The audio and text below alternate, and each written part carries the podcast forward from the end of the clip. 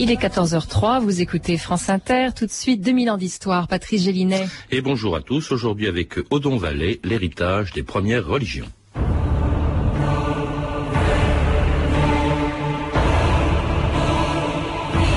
Si nous pouvions lire les écritures des diverses religions, nous nous apercevrions qu'elles sont, à la base, identiques et se complètent à merveille. Gandhi,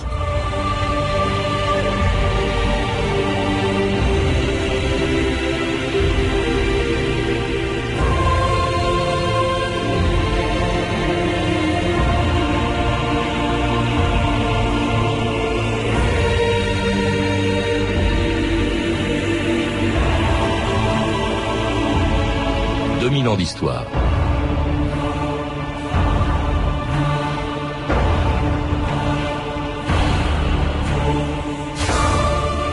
Plus encore que par le langage, le rire, l'écriture ou la fabrication de l'outil, c'est peut-être d'abord par sa croyance dans le surnaturel que l'homme a commencé à se distinguer de l'animal. En enterrant ses morts il y a plus de 100 000 ans et en plaçant dans leur tombe des objets précieux et de la nourriture, l'homme de Néandertal était le premier à manifester sa croyance en l'au-delà et il inventait un rituel que l'on retrouve aujourd'hui dans toutes les religions du monde. Plus de mille siècles après cette première manifestation d'un sentiment religieux, les hommes continuent de célébrer les moments importants de leur vie, la naissance, la puberté et la mort.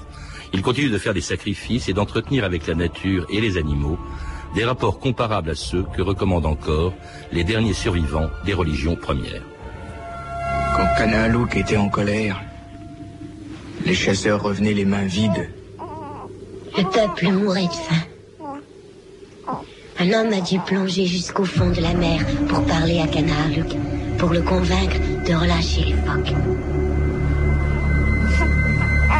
Et de sauver son peuple. Il devint le premier chaman. Pour être chaman, il faut mourir et revenir à la vie. Mon frère, l'homme blanc, le sait. L'homme qu'il appelle Dieu est mort et puis il est revenu à la vie.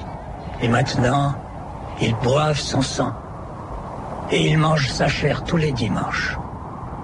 Odon Vallet, bonjour. Bonjour. Alors, dans votre dernier livre, L'héritage des religions premières, vous montrez un peu, comme on vient de l'entendre dans cet extrait de film, tous les liens qui existent entre les premières religions, comme le chamanisme, et puis les grandes religions d'aujourd'hui, qui se distinguent bien sûr par leurs rituels, par le nom de leur Dieu, mais qui ont des racines communes et des racines qui remontent au fond euh, à l'apparition aux premières religions. De quand d'ailleurs peut-on dire qu'apparaît le sentiment religieux dans l'histoire de l'humanité?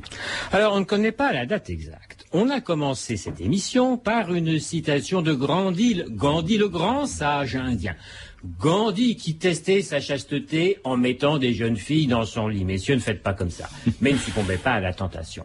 Mais ce que voulait dire au fond Gandhi, c'est que tout homme est fait de désir, Eros, et tout homme va à la mort Thanatos. Freud a montré que notre vie s'écoulait entre le désir et la mort, Eros et Thanatos.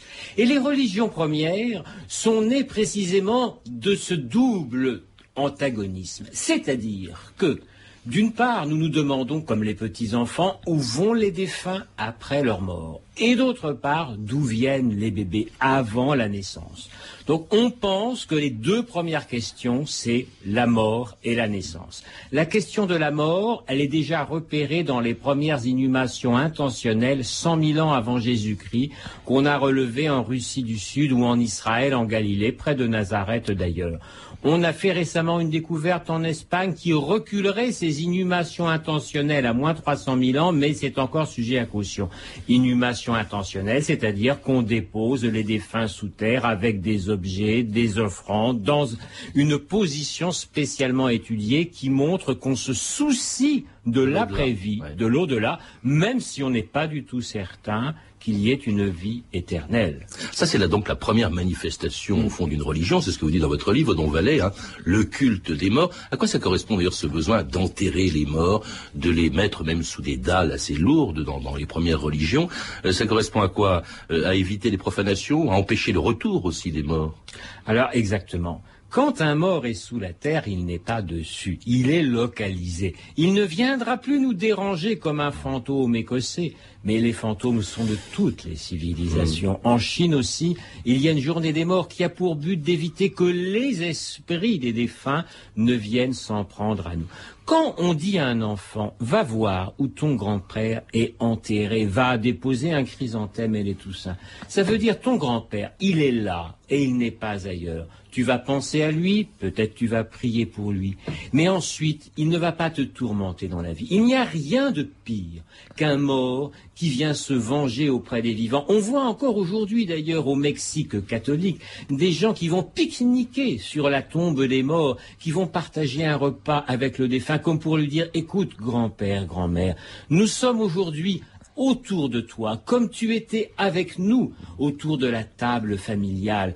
Et ce que font les chrétiens, les catholiques à la messe autour de la table du Seigneur, c'est le repas de la mémoire. Car nous savons que si nous oublions les défunts, il y a un risque qu'ils viennent nous gêner. Ce qu'on appelle le trou généalogique, disent les psychanalystes. Il faut rendre hommage aux morts pour qu'ils soient satisfaits. Alors vous, culte contemporain de celui des morts, euh, au Don il y a aussi celui de la naissance, qui reste d'ailleurs un mystère pour les, pour les religions premières. On ne savait pas très bien comment naissaient les enfants, mais il y a tout un culte autour. Il y a celui des déesses mères, par exemple. Alors, on ne sait pas au juste de quand date ce culte de la naissance ou de la fécondité. En l'absence d'écriture, c'est évidemment très difficile à dater on a effectivement des statues dites de déesses mères ou de femmes calipiges, c'est-à-dire de femmes avec des grosses et belles fesses, car à l'époque des belles fesses étaient forcément grosses, avec des gros Vénus, seins. Des- oui. On les appelle Vénus, mais ça n'a rien à voir avec nos mannequins de filiformes. Euh, euh, mais ça a à voir avec les femmes de Botero, par exemple. Ce sont des femmes qui ont des triangles pubiens très dessinés. Notre lettre, notre lettre D, le delta grec, vient du triangle pubien féminin. Ce sont probablement des cultes de la fécondité, mais nous n'en sommes pas tout à fait certains. Il est possible que ces cultes aient été pratiqués un peu partout dans le monde de manière indépendante, sans qu'on sache très bien d'ailleurs quel était le mécanisme de la naissance, car la notion de sperme fécondant est relativement récente dans certaines civilisations. Rappelons que chez les Na du Yunnan, en Chine du Sud, ou chez les trop brillants de Nouvelle-Guinée, on pense que l'enfant est la réunion de l'esprit de l'oncle maternel et du ventre féminin, et que donc le père biologique ne joue aucun rôle dans cette conception. Alors, autre moment au Don Valais important de la vie célébré par les religions et les religions premières, c'est le passage à la puberté, hein, qui se fait par une espèce d'initiation dont vous parlez beaucoup, la circoncision, encore pratiquée aujourd'hui dans plusieurs religions. Écoutez ce reportage de Régis Guillotta au- en pays d'Ogon, au Mali, en 1998. Nous sommes sur le site du rituel de la circoncision. Donc c'est ici que c'est sur cette pierre que s'assoit le, le Hogon, qui est le chef spirituel, et le circoncis, l'enfant circoncis s'asseye sur cette pierre-là. Alors là, vous voyez la tache noire que vous voyez, ça c'est parce qu'après la circoncision, il y a du sang, et en plus, il y a les, les, les produits qu'on met pour sécher un peu la plaie. Donc ce produit est constitué par des substances végétales. C'est un lieu de souffrance quand même. C'est- effectivement, c'est un lieu de souffrance, mais cela a sa signification. Parce que euh, la circoncision en elle-même prépare l'enfant à la virilité. Donc, pour, être, euh, pour, vraiment mériter de, vivre dans cette société, il faut souffrir. Et la circoncision euh, est un aspect de la préparation de l'enfant à sa vie adulte. Alors c'était la circoncision en, pays d'Ogon euh, aujourd'hui au Don Valais. À quoi ça correspond justement? On a entendu, euh, c'est euh, préparer l'enfant à la virilité, à la vie adulte. Alors c'est très compliqué la circoncision. Dans mon amphithéâtre de la faculté de médecine Xavier Bichat, j'ai des jeunes étudiantes musulmanes voilées, des jeunes étudiants juifs en kippa, j'ai toutes les religions et civilisations. Et le cours qui les intéresse le plus, c'est le cours sur la circoncision. Ça réconcilie tout le monde. Pourquoi?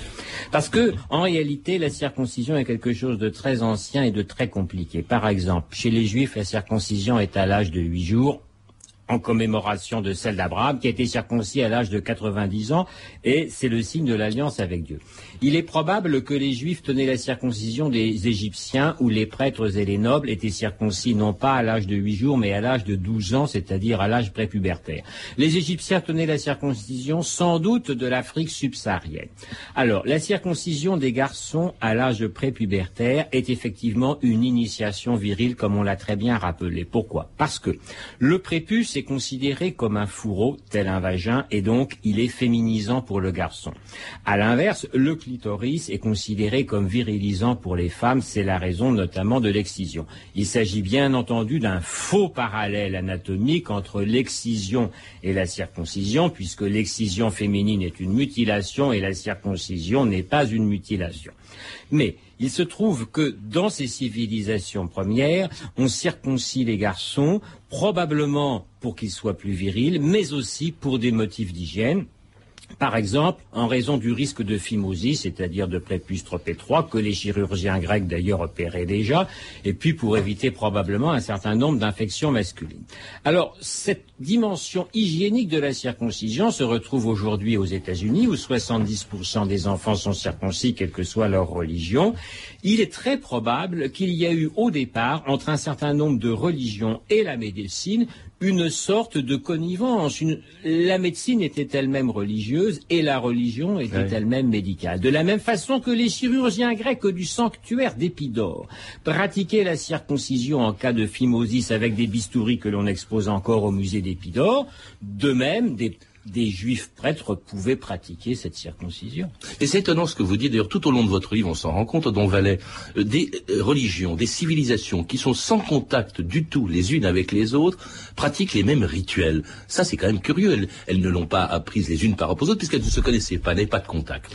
Tout à fait, ils pratiquent les mêmes rituels mais avec des sens différents. Prenons la circoncision, pour les juifs c'est le signe de l'alliance avec Dieu. Pour les musulmans, c'est le signe de rien du tout sur le plan religieux. C'est une tradition hygiénique.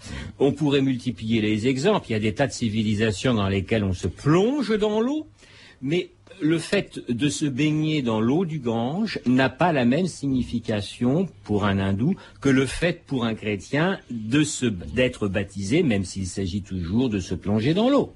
Alors il y a donc un point commun malgré tout. Alors autre point commun de toutes les religions, euh, vous le dites Don Valais, qui apparaît d'ailleurs euh, aussi en même temps que le sentiment religieux, c'est le sacrifice, l'exigence du sacrifice. C'est tout un chapitre que vous consacrez justement au sacrifice dans toutes les religions. Oui, dans toutes les religions, mais le sacrifice est quelque chose de très ambigu. D'abord, on remarque qu'il y a toujours un lien entre le sacré et le honteux. D'ailleurs, le vocabulaire de l'anatomie donne les mêmes noms à des régions du corps très voisines tantôt sacrées, tantôt honteuses. Par exemple, le grand nerf honteux qui se trouve à côté des vertèbres sacrées, le ligament utéro-sacré qui se trouve à côté du nerf honteux dans les organes génitaux féminins, etc. le sacrum Le sacrum. Mmh. Il y a toujours entre les zones de la génération et de l'excrétion une sorte de confusion volontaire entretenue par le vocabulaire de l'anatomie.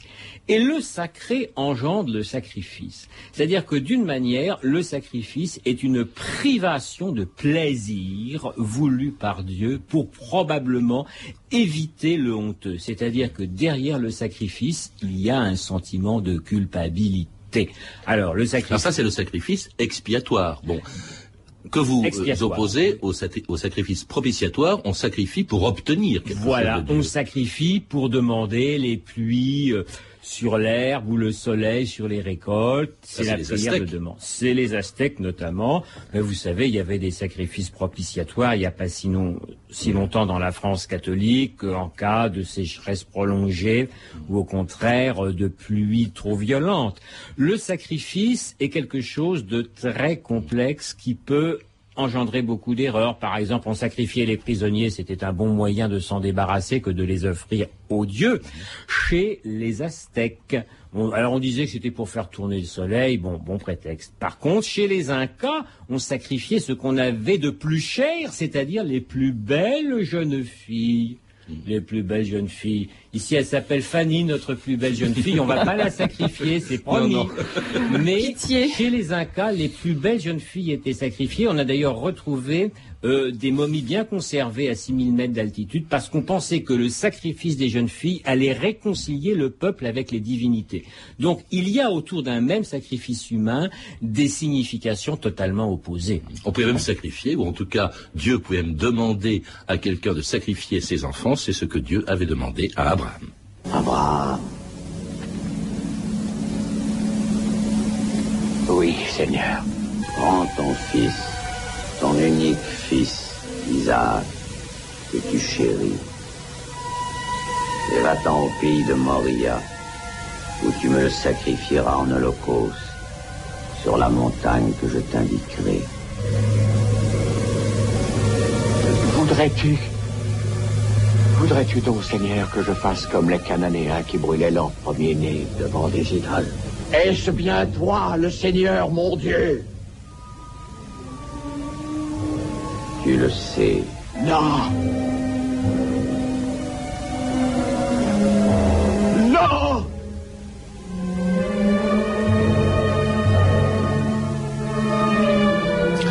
Ça, c'est tiré du film de John Ford, la Bible, d'après la Bible d'ailleurs, c'est le, sacrifice demandé par Dieu à Abraham. On sait que Isaac ne sera pas sacrifié et que c'est un bélier qui sera sacrifié, d'ailleurs d'où le nom de bouc émissaire, vous le dites, euh, au, Don Valais. Mais c'est assez extraordinaire ce, ce, ce, que, ce, que, Dieu demande. Bon, le sacrifice a été supprimé, les Juifs ont, ont fait disparaître le sacrifice des animaux, hein, puisqu'il a succédé à celui des, des hommes. Mais vous dites au fond qu'il y a un lien entre le, sacrifice et le clergé des religions. Les prêtres étaient d'abord des sacrificateurs si bien qu'il n'y en a pas dans les religions qui ne demandent pas de sacrifice. Oui, absolument. Le bouddhisme n'a pas de sacrifice, il n'y a pas de prêtres, mais seulement des moines.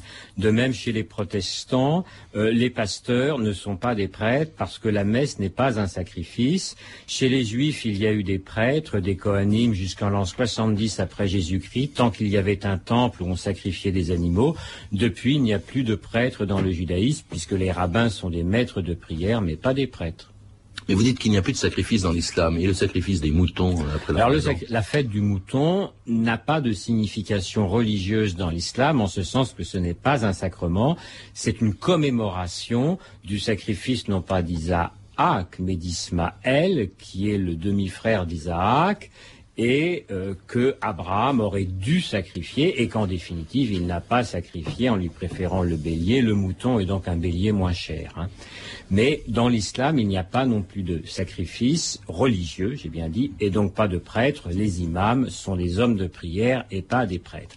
D'ailleurs, c'est intéressant. pourquoi y a-t-il des prêtres dans le christianisme, justement, dans bah, Parce que euh, Jésus est prêtre uniquement d'après l'épître aux Hébreux de Saint Paul d'ailleurs, puisque le sacrifice de Jésus sur la croix est un don de lui-même, un don sanglant de lui-même, et la messe est le sacrifice non sanglant qui commémore ce don de Jésus pour racheter le monde. Alors, euh, il est probable que dans le sacrifice du bélier par Abraham, il y a un côté culpabilité, réconciliation avec Dieu, mais ceci... mise à l'épreuve, surtout d'Abraham. Mise à l'épreuve. Mais en même temps, on peut dire qu'aujourd'hui, on a des formes de sacrifice intérieurs qui sont non sanglantes. Hein.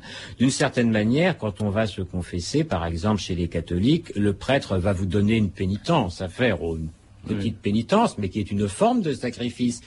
Et votre saint patron, Patrice, qui était Patrick, le patron de l'Irlande, a importé en Europe la confession individuelle. Ce sont les moines irlandais qui ont importé cette pratique sur le continent et qui fait que les pénitents, lors du sacrement de la confession, doivent faire un sacrifice, un renoncement au mal pour naturellement obtenir un plus grand bien.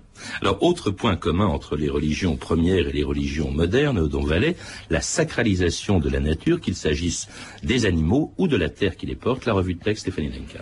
Oui, dans la plupart des religions premières, la terre est un élément féminin, hein, assimilé à la mer nourricière.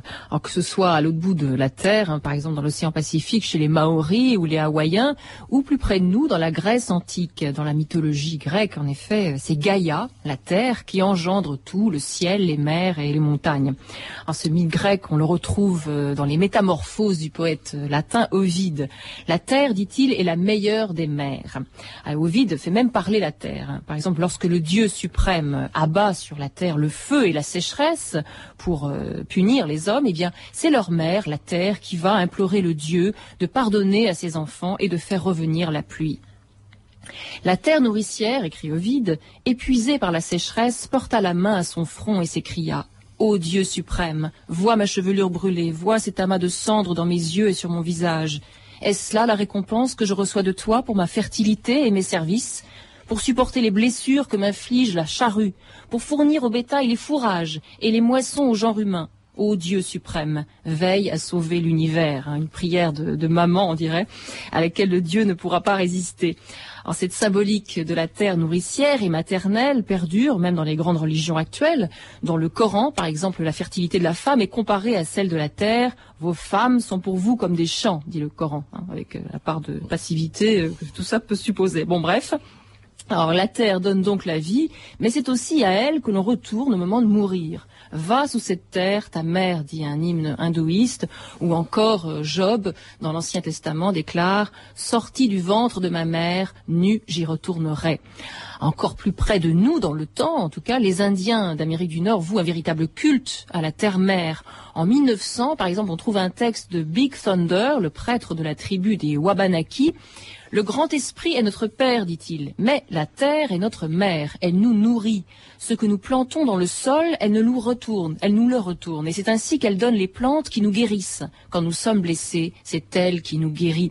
Alors cette terre mère, hein, sacrée forcément, est-ce qu'on la meurtrit pas par le travail, par le labour? Alors cette question, euh, l'Indien Smohala en 1850 répond justement que pour ne plus la meurtrir, cette terre, eh bien il ne faut plus travailler, il faut seulement rêver. Vous me demandez de labourer la terre, dit-il. Dois-je prendre un couteau et déchirer le sein de ma mère? Mais quand je mourrai, qui me prendra dans son sein pour me reposer? Vous me demandez de creuser pour chercher des pierres, mais quand je mourrai, dans quel corps pourrais-je entrer pour renaître? Vous me demandez de couper l'herbe, de la revendre et de devenir riche comme les hommes blancs. Mais, demande l'Indien Smohala, Comment oserais-je couper les cheveux de ma mère, la terre? Le culte de la terre, voilà, voilà un mythe, et un, culte qui a traversé le, temps et toutes les religions. Tout à fait. Elle est savante, Stéphanie. Elle aurait pu gagner le concours de poésie. le concours de poésie aux Jeux Olympiques de l'Antiquité, puisque le vainqueur s'appelait Stéphane, Stéphanos de couronné de laurier. Ah bah et effectivement, dans la mythologie grecque, Gaïa, c'est la terre-mère. Alors ça se retrouve dans un très grand nombre de civilisations différentes. Et à l'inverse, le ciel est considéré comme un père. C'est la rencontre d'un ciel fécondant par la pluie avec une mer qui va faire germer des graines. D'ailleurs, en grec, hein, le dieu euh, du ciel, c'est Ouranos, qui est le dieu de la pluie, qui a donné en français le mot urine, c'est la pluie fécondante. Mais dans certaines civilisations, comme au Japon, euh, le ciel et le soleil sont plutôt au contraire féminins. Donc, malgré tout, il y a certaines différences dans ces symboliques, mais je dirais que dans les trois quarts des civilisations, la terre est maternelle, c'est un saint. Oui, avec, et avec les montagnes hein, euh, euh, qui sont sacrées dans toutes les religions. Vous citez le Fujiyama des Japonais, le, le Sinaï des, des, Juifs et des chrétiens, l'Olympe des Grecs, le, la Chomolunga hein, qui est le toit du monde, l'Everest qui est la déesse, la déesse mère des, des Tibétains. Euh, il y a aussi le dôme du rocher des musulmans. C'est assez extraordinaire. Puis il y a le culte de l'eau également, purificatrice dans toutes les religions. J'ai appris que le baptême, par exemple chrétien, ben les conquistadors l'avaient découvert chez les Aztèques aussi en y arrivant. Euh, au XVIe siècle. Oui, le baptême n'est pas spécifiquement chrétien par sa forme. Le fait de se plonger dans l'eau est absolument universel pour toutes sortes de raisons. Quand les brahmanes hindous se plongent dans le Gange, c'est bien souvent pour se purifier, mais on peut aussi euh, jeter les cendres du défunt pour qu'il ait une meilleure réincarnation. Et d'une manière générale, la plupart des, civilisations et religions traditionnelles accordaient une grande importance à l'hygiène. Les premiers à ne pas se laver, ça a été les disciples de Jésus et ceux du Bouddha. Car Jésus a dit que ce qui était impur était ce qui venait du cœur de l'homme et non pas ce qui venait de son corps. C'est pourquoi ses disciples ne se lavaient pas les mains avant de passer à table. C'est exactement pareil pour les disciples du Bouddha qui considéraient que les purifications des brahmanes étaient inutiles. Entre nous soit dit, si vous allez au Tibet, croyez-moi, les t-shirts des moines ne sont pas toujours très propres. Oui, mais alors justement, quand vous dites, euh, Don Valet, que euh, aujourd'hui l'hygiène avec le lavabo, Hmm. c'est un héritage euh, justement de ce culte de l'eau, quand même, c'est pas forcément pour des raisons religieuses aujourd'hui qu'on va se doucher ou qu'on va se baigner, c'est tout simplement pour être propre. Non, mais lavabo, c'est du latin, je me laverai, et c'est euh, l'ancienne prière que prononçait au bas de l'autel le prêtre de, de- de l'Église catholique. Alors non, aujourd'hui, ça n'est pas forcément sacré de se laver, mais n'oublions pas que dans l'Antiquité, euh, les religions sacralisaient un certain nombre de prescriptions hygiéniques pour les rendre obligatoires, parce que sinon, si c'était pas sacré, les gens n'auraient pas été se laver. Alors il y a quelque chose qui n'est plus du tout sacré euh, pour les religions euh, d'aujourd'hui, pour justement euh, les, les peuples ou les, civilisations profanes d'aujourd'hui, c'est la terre. Euh, la terre qui est, euh, donc on ne respecte absolument plus comme on le faisait autrefois, et on a le sentiment, en vous lisant, qu'au fond, la dernière héritière des religions premières, par le respect qu'elle a de la terre, c'est l'écologie. Tout à fait, parce que l'écologie va essayer de conserver euh, la terre et de la sacraliser dans ce but. On parle souvent des parcs nationaux comme des sanctuaires. Et quand vous regardez la carte des grands parcs nationaux, par exemple aux États-Unis, il s'agit euh, de sites religieux euh, des Indiens, le parc du Yellowstone, celui du Yosemite avec les fameux séquoias géants qui étaient totalement sacralisés, ou des, des sites comme Monument Valley étaient autrefois des sites religieux pour les Indiens. Donc je pense que l'écologie aujourd'hui est une manière de sacraliser des sites naturels qui, sans ce recours à la protection, seraient détruits par l'homme. Mais de manière profane, c'est plus du tout religieux. Il serait profané. hein. Mais en même temps, il y a euh, une espèce de spiritualité qui se dégage de la nature. Vous savez, euh, j'ai fait de l'alpinisme assez souvent au Mont Blanc et dans cette procession des lampes frontales à 3 heures du matin qui montaient vers le toit de l'Europe, de l'Europe de l'Ouest, il y avait un caractère un petit peu religieux. De la même façon que lorsqu'on voit la procession des lampes de poche euh, la nuit euh, en allant au Fujiyama, au Fujisan au Japon, euh, on a un sentiment religieux, d'autant d'ailleurs qu'il s'agit du sanctuaire de la déesse de la foudre Fuji. Je crois que la séparation entre le profane et le sacré n'est pas absolue. Je suis chaque année une étape du Tour de France du Dauphiné libéré quand on voit la foule des coureurs qui applaudit ces idoles. A le sentiment d'un véritable culte du héros qui dépasse, je crois, le domaine du profane. Merci en tout cas Odon Vallet. Je rappelle donc pour en savoir plus euh, que vous venez de publier euh, chez Découverte Gallimard l'héritage des religions premières. Vous avez pu entendre des extraits des films Agakuk de Jacques Dorfman distribués en cassette par fil, de Little Big Man d'Arthur Penn disponible chez CBS Fox Video, puis la Bible de John Ford qui est également disponible en cassette. Vous pouvez retrouver tous ces renseignements en contactant le service des relations avec les auditeurs au 0892 68 10 33, 34 centimes d'euros la minute ou consulter le site de notre émission sur franceinter.com. C'était 2000 ans d'histoire, la technique Lédouine Caron, Anne Le documentation et archivina Virginie Bloch-Léné, Claire Tesser et Sandra Escamez, revue